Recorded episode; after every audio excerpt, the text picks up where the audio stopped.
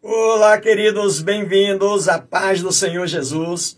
Hoje nós vamos para a oitava lição desse trimestre, estudando sobre a primeira carta de Paulo aos Coríntios, com o tema O culto cristão e a ceia do Senhor. E o texto para leitura em estudo está em 1 Coríntios, capítulo 11, do verso 23 ao 34, e os tópicos que vamos abordar são eles. Primeiro, o uso do véu. Segundo, a ceia do Senhor. E terceiro, a festa da salvação. Os objetivos desse comentário são os seguintes: primeiro, entender que a ceia do Senhor é um instrumento de comunhão com o Senhor.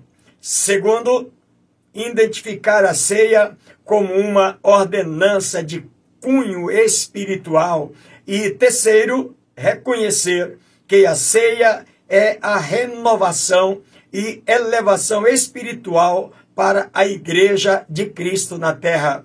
E eu sugiro que você faça a leitura de todo esse capítulo 11 da primeira carta aos Coríntios, que somados a esse comentário, o seu aproveitamento será ainda maior. Portanto, tira um tempo e faça isso. Eu quero agradecer também a você, meu querido irmão, que já é inscrito no canal. Querido irmão, querida irmã, muito obrigado pelo privilégio. E para você que ainda não é inscrito, e quiser fazer isso agora, nos ajudando para que o canal continue avançando e mais vidas ainda sendo alcançadas para o reino de Deus, seja muito bem-vindo ao canal. Não esqueça de deixar o seu like, isso é muito bom para o canal. Também não esqueça de fazer o seu comentário. Se quiser nos informar de onde você está nos acompanhando, também terei prazer em respondê-lo. E se quiser compartilhar o link com mais alguém, também faça isso. Aciona também o sininho para você ser informado cada vez que postarmos o novo vídeo para você. Portanto, vamos ao início do nosso comentário. Na introdução, o escritor diz que três problemas principais surgiram na igreja em relação ao culto. E que problemas eram esses? A posição da mulher na igreja. O outro problema era a maneira como a Santa Ceia era distribuída na igreja. E o terceiro, acerca dos dons espirituais. Paulo vai tratar do capítulo 11 até o capítulo 14 sobre esses três assuntos. Apesar que nesse capítulo hoje, capítulo 11, em estudo, nós vamos tratar dos dois primeiros assuntos e o outro nós trataremos numa lição posterior. Portanto, vamos ao primeiro tópico, o uso do véu. 1 Coríntios, capítulo 11, do verso 1 ao 16. É importante observar que religiões refletiam o distorcido conceito da época de que as mulheres eram inferiores aos homens e não precisavam de religião. Este era o pano de fundo cultural da época em que Paulo chegou em Corinto. No entanto, este bandeirante, este apóstolo Paulo, aguerrido, desbravador da obra de Deus, ele chega em Corinto com uma mensagem nova, uma nova perspectiva para as mulheres. As boas novas do Evangelho de Cristo trouxeram uma revolução profunda acerca do valor da mulher na sociedade. O Evangelho do Reino dos Céus, pregado por Jesus, resgatou o valor e a dignidade da mulher. E é esse Evangelho que Paulo está pregando agora em Corinto. Por isso, o escritor coloca como primeiro subtópico: extremos devem ser evitados. Aí Paulo diz: sede meus imitadores, como também eu sou de Cristo. Por que essa linguagem de Paulo? Porque existia em Corinto alguns sacerdotes que eram conhecidos como sacerdotes de Baal, sacerdote de Moloque, sacerdotes de outros deuses falsos, e que tinham as suas influências. E Paulo chega agora com uma nova mensagem, e a mensagem que Paulo está trazendo é uma mensagem genuína do Evangelho de Cristo Jesus. Era como que ele dissesse: seja uma cópia autêntica daquilo que eu estou falando. E a mensagem que ele vem pregando, ele vem trazendo transformação. E o que, que está acontecendo com essas mulheres em Corinto? É que algumas mulheres cristãs de Corinto saíram de um extremo o desprezo que recebiam para o outro extremo, a quebra de alguns paradigmas culturais. E desse modo provocaram desordem no culto. A reação imediata foi abolir o uso do véu. Escuta uma coisa: elas estão vindo para o culto, receberam a mensagem da palavra de Deus, Paulo mostrando que homens e mulheres todos são iguais diante de Deus, e vão buscar a presença de Deus e chegam à conclusão de que para receber a presença de Deus, para estar na igreja e profetizar e buscar a presença de Deus, não precisava do véu. O véu não era empecilho para isso. E algumas então entram por esse caminho, saem de um extremo para o outro. O escritor, quando diz que os extremos são perigosos, é porque quando nós, muitas vezes, meus irmãos, escute, é um exemplo que eu vou mostrar para você. Quando a gente vê um crente já muito crente, muito santo, já pegando Deus com a mão, condenando todos os demais, isso é perigoso. Por quê, pastor? Porque ele ainda está aqui. Ele está sujeito, passivo de erros, passivo de queda. Mas quando você vê um crente também achando que tudo é relativo e que para ele nada mais é pecado, também é perigoso. Nós não podemos achar que somos santos demais e que já estamos no céu, mas também não podemos ser aliados com aqueles que estão caminhando para o inferno. Os dois extremos é perigoso. Eu preciso entender que vou chegar no céu, mas que eu ainda estou na terra, então tenho que ter cautela. O que, que está acontecendo com as mulheres de Corinto? É que elas percebem de que a presença de Deus pode ser derramada sem a necessidade desse véu. Mas existia uma cultura em onde elas estavam inseridas. O escritor até chega a dizer que o momento central da cerimônia de casamento romana era a colocação do véu sobre a noiva. O véu era o indicador social de que a mulher era casada. Já cortar o cabelo era uma punição que anunciava publicamente as esposas adúlteras. Então, escuta uma coisa: elas estão vivendo em um conceito, vivendo inserido numa cultura de que para todas as pessoas, uma mulher que usa o véu era uma mulher de respeito, uma mulher de boa conduta, uma mulher que honrava o seu marido, que respeitava o seu marido e que tinha credibilidade das pessoas. Ninguém tirava gracinha com elas, porque elas colocando o véu era como estando impondo respeito sobre elas. Paulo vai mostrar para eles que a fé cristã inclui uma vida de obediência e a maneira pela qual a fé se manifesta no mundo é através do exemplo através do amor, através da decência e através da ordem na igreja. Se entre a cultura uma mulher andar sem véu era desonrar a si própria e desonrar ao marido, Paulo está dizendo então, minhas irmãs, mesmo entendendo de que vocês para receber o Espírito de Deus não precisa do véu, mas no, no convívio aonde vocês estão inseridos, vocês precisam que as pessoas tenham credibilidade daquilo que vocês estão fazendo. E a credibilidade é que vocês estejam na igreja, estejam no lugar público, mas esteja com um véu, porque pelo contrário, sem o véu, vocês serão consideradas como alguém sem uma boa reputação. É isso aqui que Paulo quer mostrar. Porque andar sem véu era uma pessoa que não tinha uma boa reputação. E Paulo está poupando a igreja disso, dessas mulheres que foram para o outro extremo. Segundo subtópico, ele fala de homens e mulher que está do verso 11 ao verso 12. Porque na Grécia, a roupa dos homens e das mulheres eram muito parecidas, exceto a diferença pelo véu. Quando via um casal andando na rua, poderia identificar se era um homem ou uma mulher através do véu. Porque se todos dois estivessem com a cabeça descoberta, não dava para identificar. Por mais que fosse um homem e uma mulher, esta mulher andando ali juntamente com aquele homem sem o véu, já estava dito para as pessoas que aquela mulher era uma mulher de conduta duvidosa. É essa a preocupação de Paulo, não é a rigidez de que tem que usar o véu, mas olha, aonde vocês estão inseridas é que vocês precisam disso. Então, nenhuma mulher honesta ousava sair de casa sem o véu. Nenhuma mulher frequentava uma reunião pública sem o véu. As profetisas pagãs do mundo grego-romano exerciam seus ofícios com cabeça descoberta e cabelos desengrelhados, cabelos assanhados, assaranhados. Ou seja, quando se via uma mulher desta forma, com a cabeça descoberta num, num templo pagão, então já sabia essa mulher está à disposição para qualquer homem que queira ter um relacionamento com ela, oferecendo seu culto àquele Deus pagão. Esse tratamento que Paulo está dando, volta a dizer, é para exatamente poupar as mulheres cristãs de serem confundidas com alguém de baixo preço. Terceiro subtópico, a mulher e o véu, que está do verso 13 ao verso 16. O véu, portanto, representava duas coisas na cultura de Corinto. Primeiro, a honradez da mulher. Uma mulher honrada, ela usava o véu.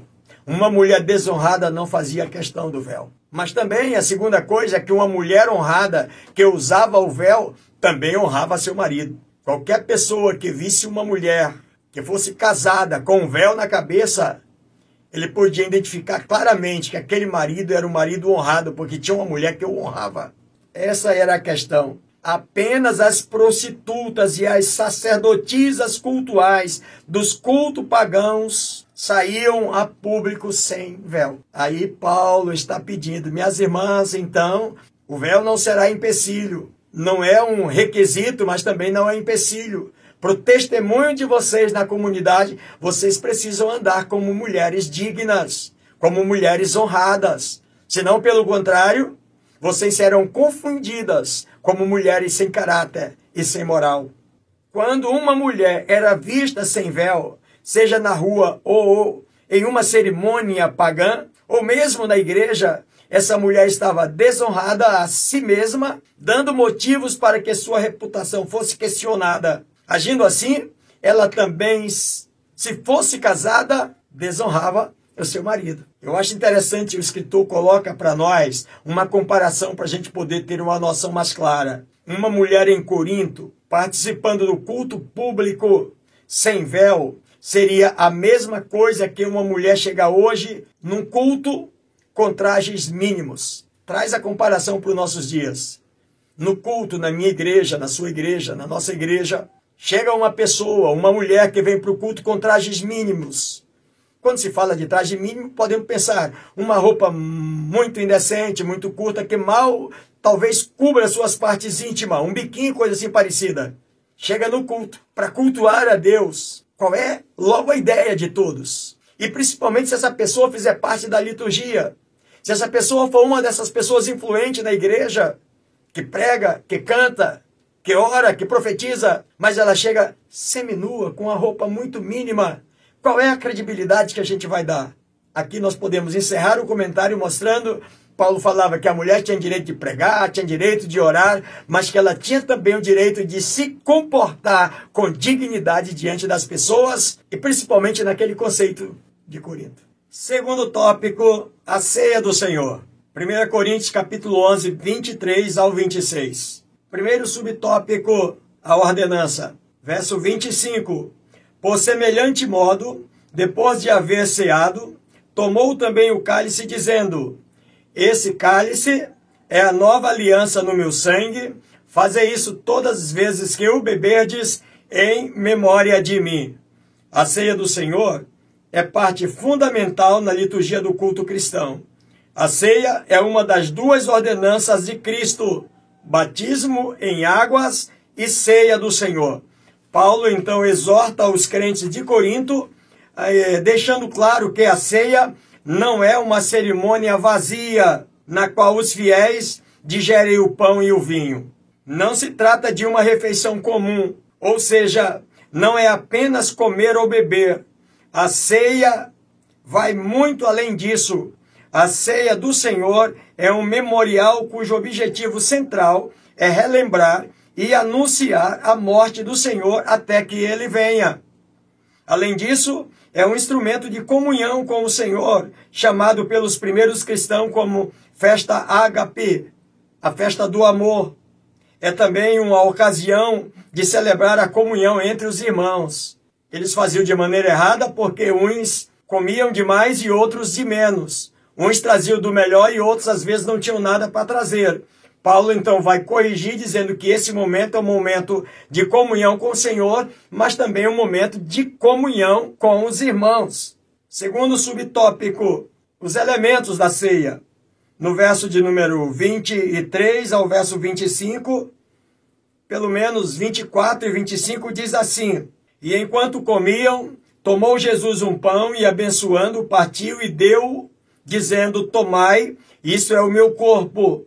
Também tomou o cálice, dizendo: Esse cálice é a nova aliança no meu sangue. Os elementos da ceia do Senhor são de grande importância para o estabelecimento da sua liturgia. E quais são esses elementos, pastor? O pão e o vinho. São os únicos elementos na mesa da ceia do Senhor qualquer um outro item que estiver na mesa, seja uma taça de azeite, seja uma taça de leite, seja uma bandeja com fruta, seja lá o que for, ou seja, quem sabe, uma mesa completamente enfeitada para chamar a atenção que aquela mesa é bonita, irmãos, tudo isso não faz parte do ritual dessa, dessa, desse memorial. Naquela mesa, o que deve chamar a atenção é o quê? O pão e o vinho pois são os dois memoriais da nova aliança que ele está fazendo. Na antiga aliança tinha mais alguma coisa, mas na nova aliança não. Na nova aliança é somente o pão e o vinho. Um fato curioso em relação ao vinho é que se trata de uma confirmação do compromisso do noivo nos tempos bíblicos.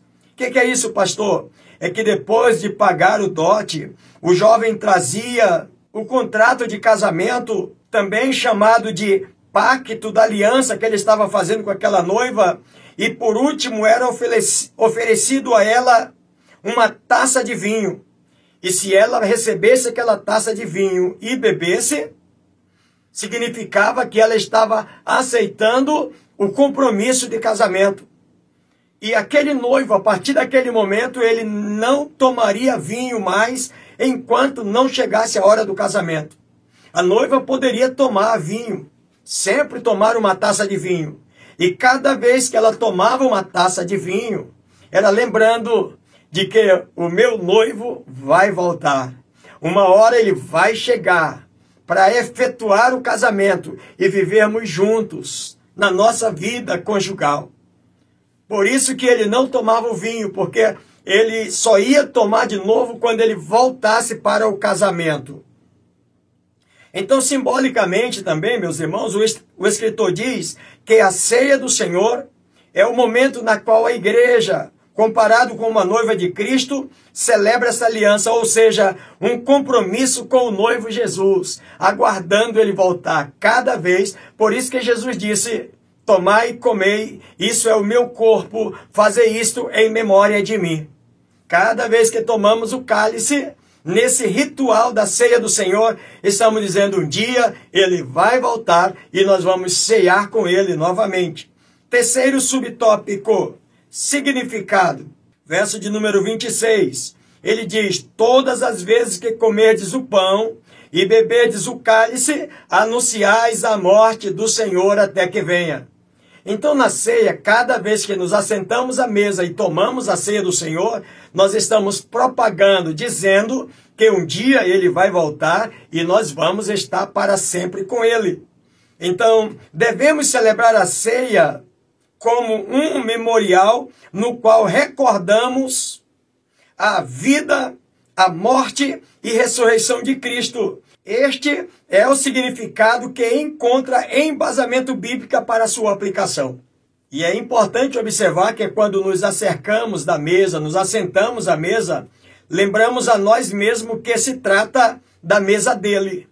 Essa mesa não é nossa, portanto, não sou eu que tenho que dizer como é que a mesa vai ficar feita, como é que a mesa vai ficar ornamentada. Como eu já falei para você, ah, nós queremos botar uma taça de de azeite aqui para simbolizar a unção, uma taça de alguma outra coisa para simbolizar que nada vai faltar, uma taça de fruta para mostrar que há fertilidade. Irmão, nada disso.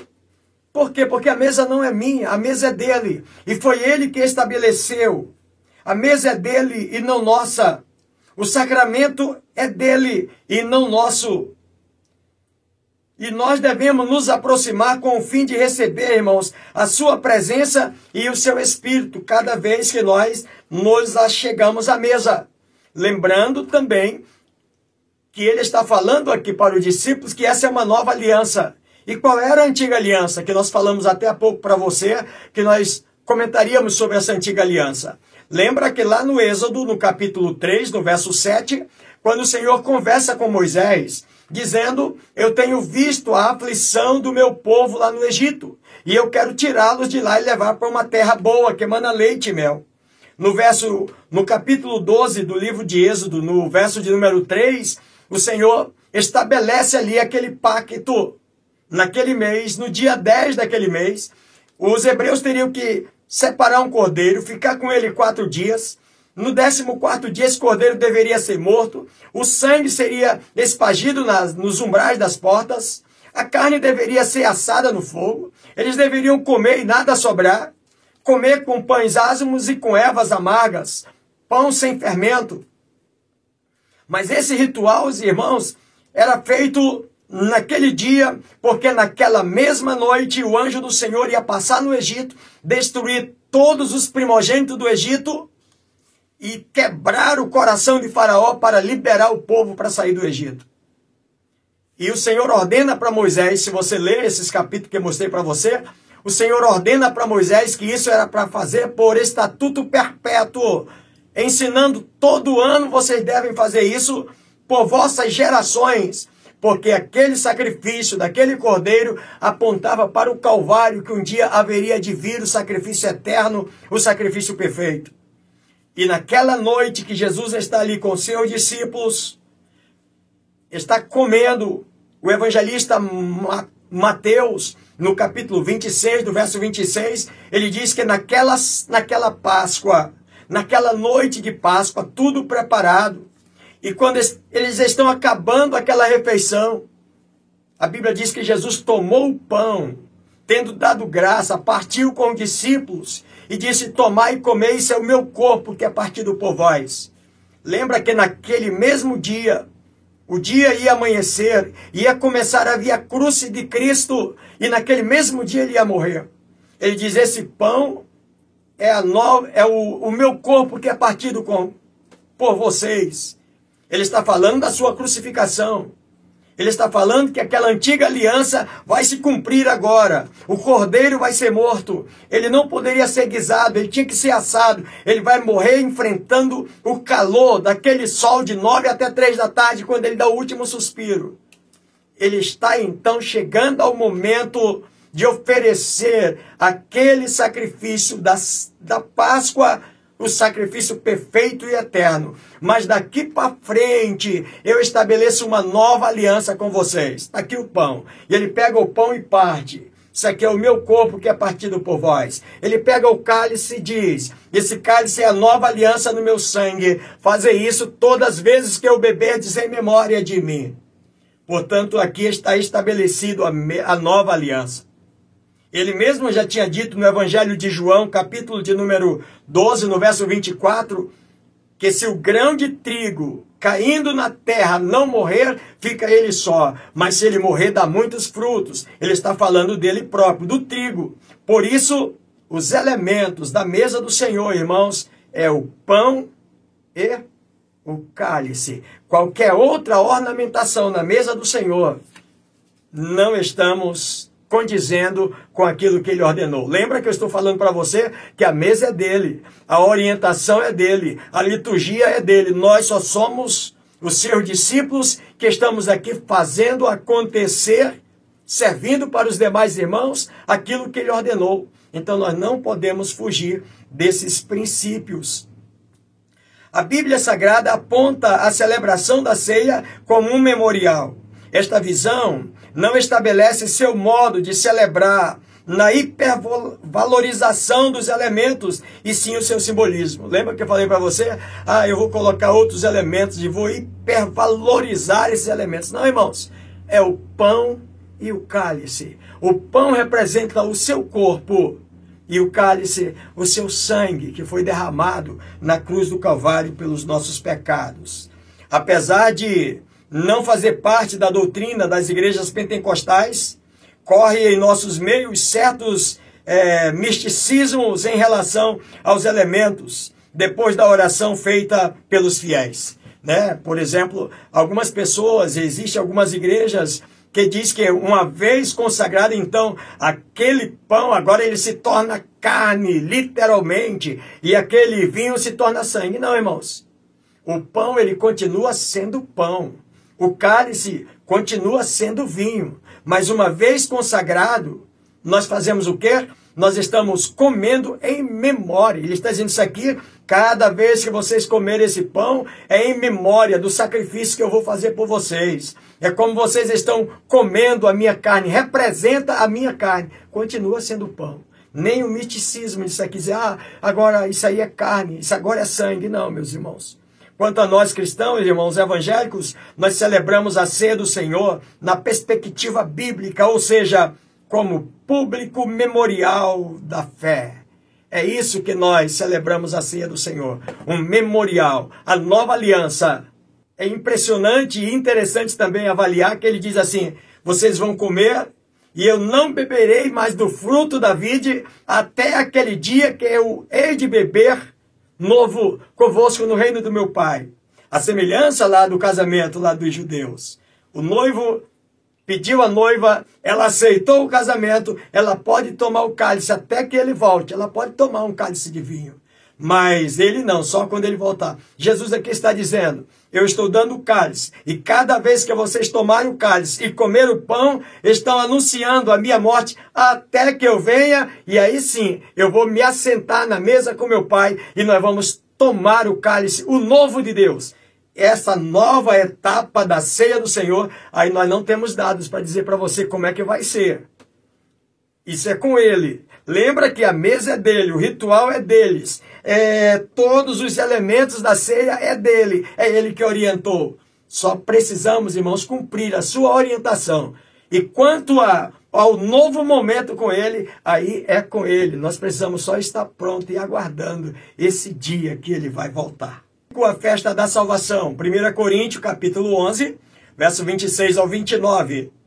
A ceia é uma das ordenanças do Senhor Jesus, por isso ela é regularmente celebrada na igreja. A ceia é a festa da salvação e do perdão. Vejamos alguns, algumas recomendações para participar da ceia do Senhor. Verso 28 diz assim: Examine-se, pois, o homem a si mesmo e assim coma do pão e beba do cálice. Primeiro subtópico: examine-se a si mesmo. É interessante que nessa linguagem de examine-se a si mesmo, quando usado no sentido judicial, significa uma audiência preliminar, fazer um, um pré-julgamento, uma pré-avaliação de si próprio, fazer um, um inventário de si mesmo, como é que eu estou, como é que eu estou para esse momento. Enfrentar honestamente o seu, os seus pecados. O que, que eu tenho feito? Como é que eu estou diante de Deus para esse momento? Após explicar sobre os elementos, o significado e a importância da ceia do Senhor, Paulo exorta o povo de Corinto a examinar-se a si mesmo antes de participar da cerimônia. E esse exame, nesse momento, cada participante deve ser juiz de si mesmo, deve ser o seu próprio árbitro, conscientizando-se de suas atitudes e arrependendo-se de seus pecados. É hora de contrição, discernimento, de perdão.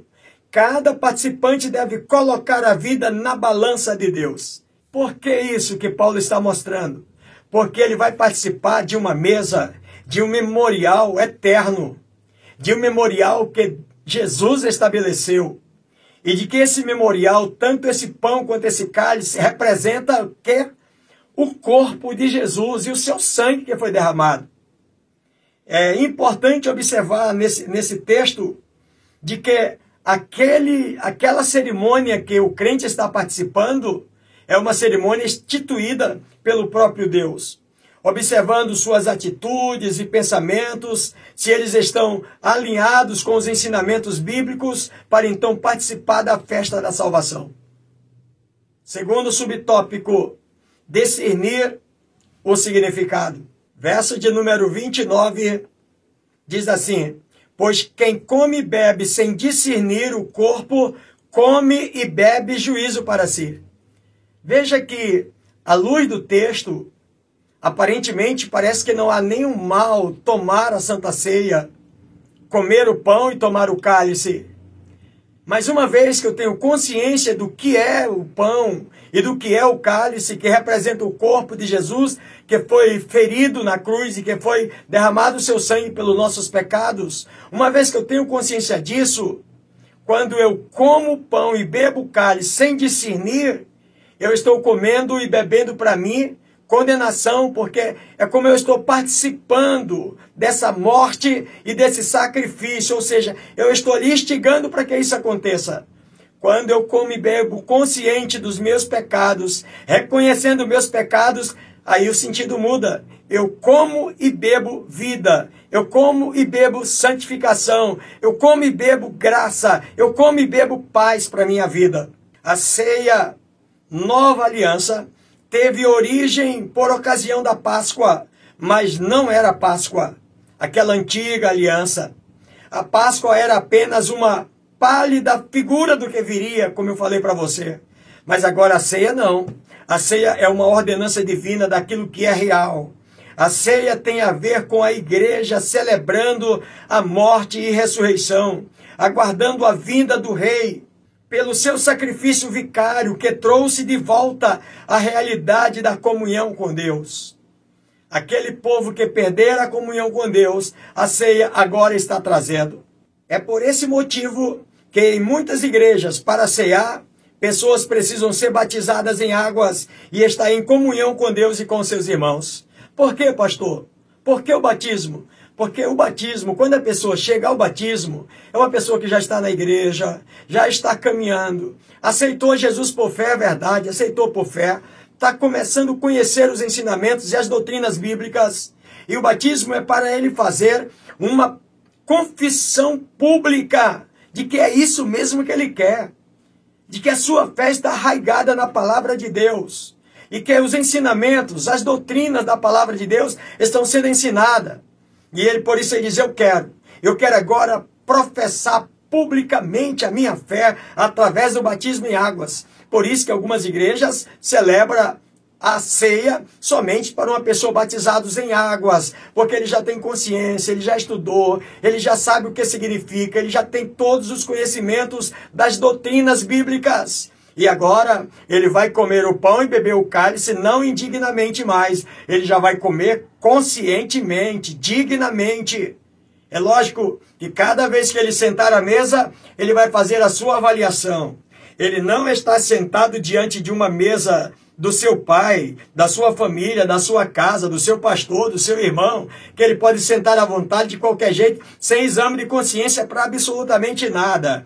Ele está sentando na mesa do Senhor, aonde a ordenança é do Senhor.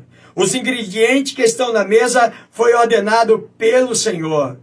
Esses ingredientes, um deles representa o corpo e outro representa o sangue, nada mais que isso. E se eu comer o pão ou beber o cálice com a minha vida em pecado, eu estou bebendo e comendo condenação para mim mesmo.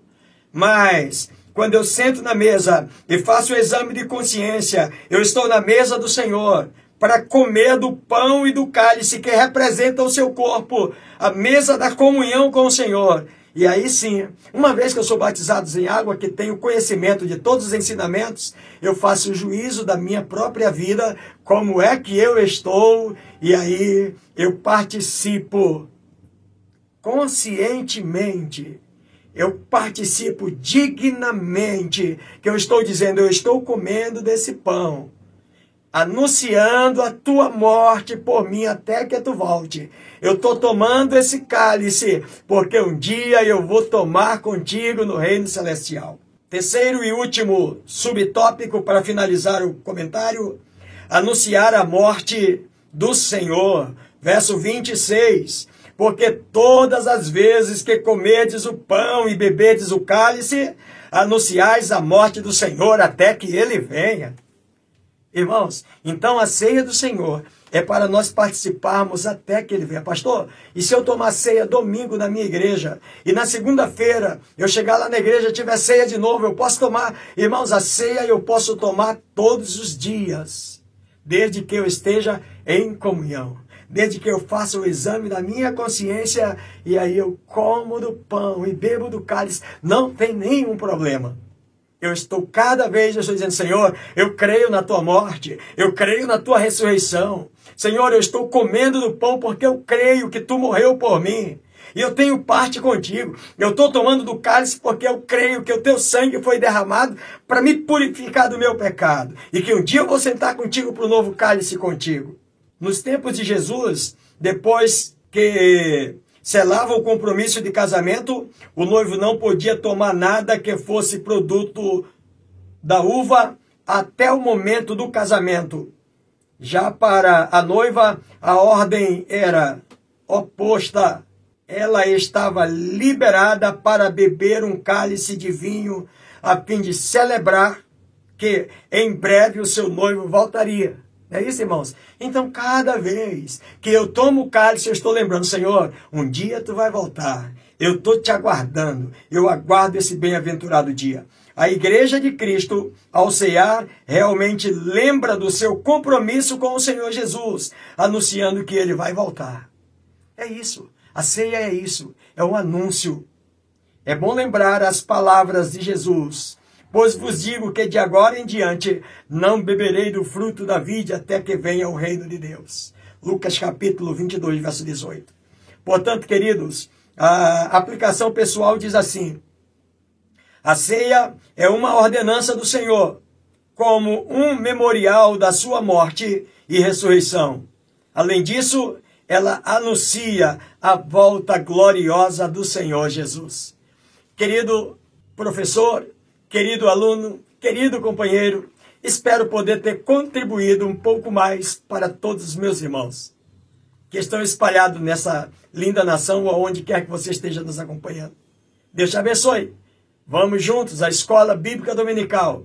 E lá, com muita ênfase, vamos mostrar a todos os nossos irmãos, a todos os nossos alunos, a importância de descermos as águas do batismo e lá professar publicamente a nossa fé em Cristo, que nós cremos na sua morte e cremos na sua ressurreição e que um dia vamos participar de um novo evento celestial com ele. Deus te abençoe e até a próxima oportunidade, se o Senhor Deus assim nos permitir. Até lá, se Deus quiser, em nome de Jesus.